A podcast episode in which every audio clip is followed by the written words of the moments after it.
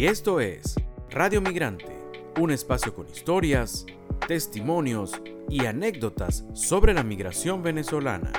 Hablamos con los que se fueron, pero también con los que se quedaron o volvieron. Y hoy en Radio Migrante estaremos conversando con el ingeniero venezolano Carlos Betancourt.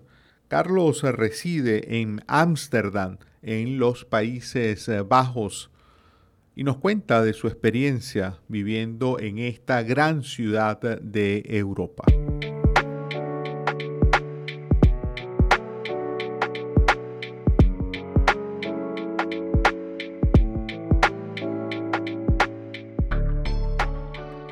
Bienvenido a Radio Migrante. Carlos, te saluda Andrés Cañizales. Muchas gracias, Andrés. Un placer estar acá contigo y gracias por invitarme. Carlos, ¿desde cuándo vives allí en Ámsterdam? Mira, eh, llegué a Ámsterdam en, en, septiembre de 2020. Eh, ya hace 19 meses atrás. Carlos, antes habías vivido, entendemos que habías vivido en Chile, ¿verdad? Sí, eh, emigré a Chile eh, casualmente también en septiembre de 2013 por, por razones laborales y viví allá hasta, bueno, hasta septiembre de 2020 durante siete años prácticamente. Wow, bastante tiempo, ¿no? Sí. Sí, bastante tiempo. Carlos, ¿cómo es esa diferencia o cómo has percibido tú las diferencias entre vivir en un país, eh, a fin de cuentas, latinoamericano como Chile, a vivir en los Países Bajos eh, con otra cultura, otro idioma? ¿Cómo, cómo, cómo ha sido ese tránsito migratorio tuyo? ¿Qué cosas eh, has percibido como diferentes en vivir en esos dos países? Wow, mira las diferencias son muchas, obviamente. Eh, obviamente, el, la barrera del idioma es una de ellas. Eh, y obviamente también la gran diferencia cultural en cuanto a expectativas, eh, por ejemplo, en el caso de los niños, ¿no? yo, yo tengo un hijo pronto a cumplir tres años y acá a los niños desde muy, muy pequeños eh, casi que los sueltan a la calle eh, para que sean libres. Em, la cultura está muy orientada a que el niño sea independiente eh, o intentar romper la dependencia de los padres lo antes posible. a diferencia de en Latinoamérica, donde somos muy protectores con los niños. Pues. Em, eso fue una impresión más, para no decir un shock, eh, y es algo en lo que mi esposa y yo nos estamos aún adaptando. ¿Tu esposa también es venezolana? Sí, mi esposa es, venezolana también. Eh, y eh, más allá de eso, obviamente está la gran diferencia en, en, términos de, de cultura. los neerlandeses se, suelen ser muy directos y lo toman con mucho humor, debo reconocerlo. Eh, pero también son muy conservadores eh, en muchos aspectos. Hablabas, eh, Carlos, del idioma. En tu día a día, no en el ámbito de trabajo, sino en tus interacciones, digamos, en la calle, vas al mercado, vas a dar un paseo, te diriges a alguien. ¿En qué idioma utilizas? ¿El inglés o, ya dominas el holandés? No, el neerlandés lo hablo muy poco, algo muy, muy básico. Eh, afortunadamente, eh, eh, o sea, hablo muy fluidamente inglés.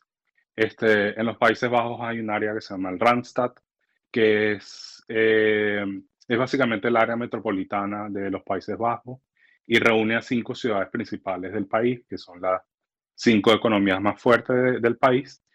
Y dentro de esa área la gran mayoría de la población eh, habla varios idiomas.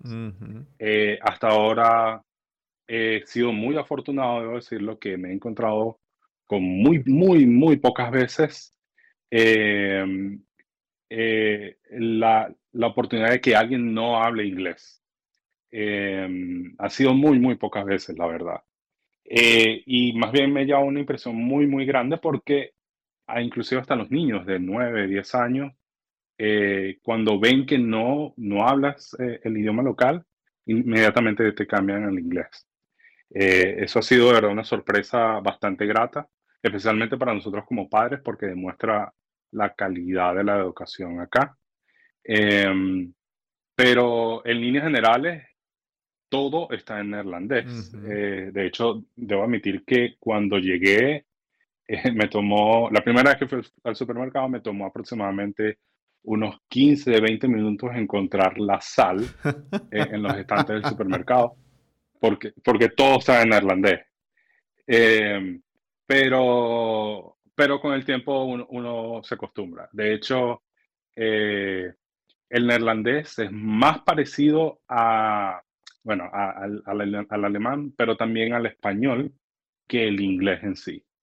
Y de hecho, por ejemplo, en el caso de mi esposa, mi esposa no habla inglés, ella ahorita está aprendiendo neerlandés y le ha sido mucho más fácil eh, aprender neerlandés que aprender inglés. Pensaba, tenía la impresión eh, por algunos amigos eh, de los Países Bajos que traté en el pasado que el neerlandés era un idioma muy difícil de aprender para los no nativos, pero por lo que nos dices no es tanto. Es, un idioma bastante complicado, debo decirlo.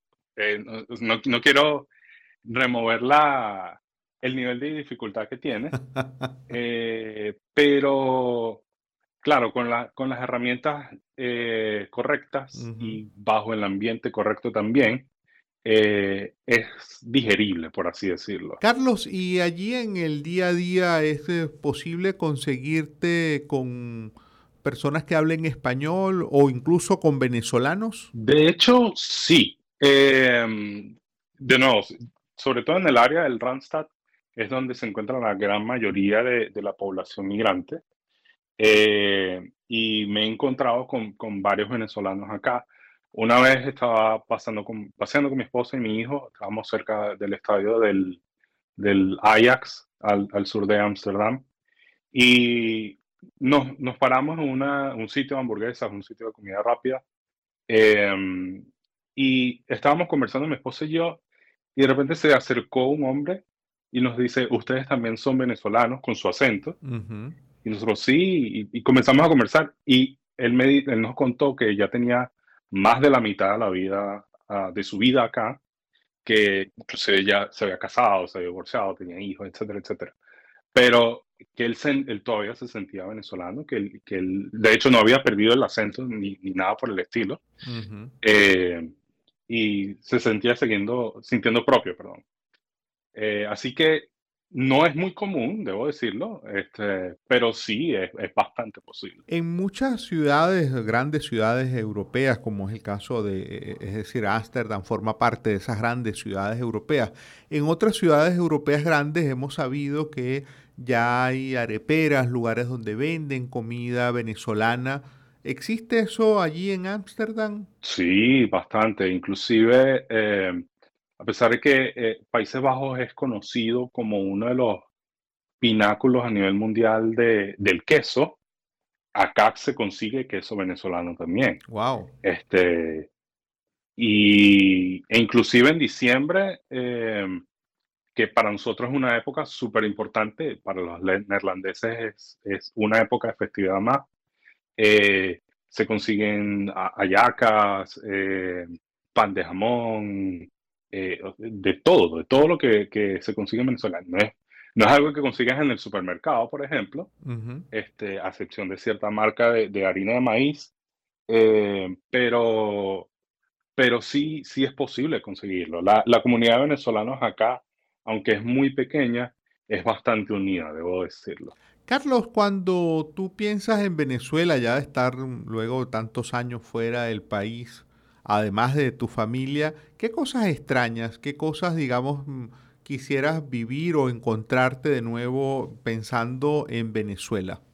Eh, mira, además de la comida de mi familia, wow, em, yo diría que las playas, sobre todo después de vivir tanto tiempo ah, casi al sur del sur y, ahora más cerca del círculo eh, polar ártico. Al norte del norte. Pues sí. eh, las playas, sin duda. yo siempre le comento a mi esposa que, que, bueno, cuando muera en algún momento, a mí me gustaría que las cenizas las esparciera ella en la Gran Sabana, considerando que yo viví casi 30 años en, en, Guayana. así que son esas, esas cosas que, que, esos paisajes que uno sabía que existían que, y que, bueno, eh, para quienes tuvimos la fortuna los visitamos, este, son las cosas que más añoro, honestamente. Carlos, entendemos que naciste en Rubio, en el estado Táchira, pero que bueno, toda tu vida precisamente transcurrió más en el estado Bolívar, en Guayana, y que eres un guayanés de corazón, ¿verdad? Sí, así me considero, sí. ¿Se consigue queso guayanés eh, allá en Ámsterdam? No, lamentablemente no. Eh, entiendo que hay, hay, un, creo que hay un grupo de personas o, una persona en particular eh, que lo estaba haciendo, pero no fue muy exitoso, lamentablemente. ¿Y qué tipo de quesos, ya para cerrar, qué tipo de quesos en un país donde hay tanto, tanta variedad de quesos, ¿Qué tipo de quesos venezolanos eh, se consiguen? ¿El queso, digamos, duro, blanco? Diríamos que el queso llanero. Sí, queso, hasta ahora lo que más he visto es queso llanero, queso duro y, y, sí, queso blanco más que todo. Em, es, es poca la variedad, la verdad, eh, considerando la, que la comunidad de venezolanos es pequeña. Eh, pero, o, sea, ante poca variedad, lo que se consigue es casi oro.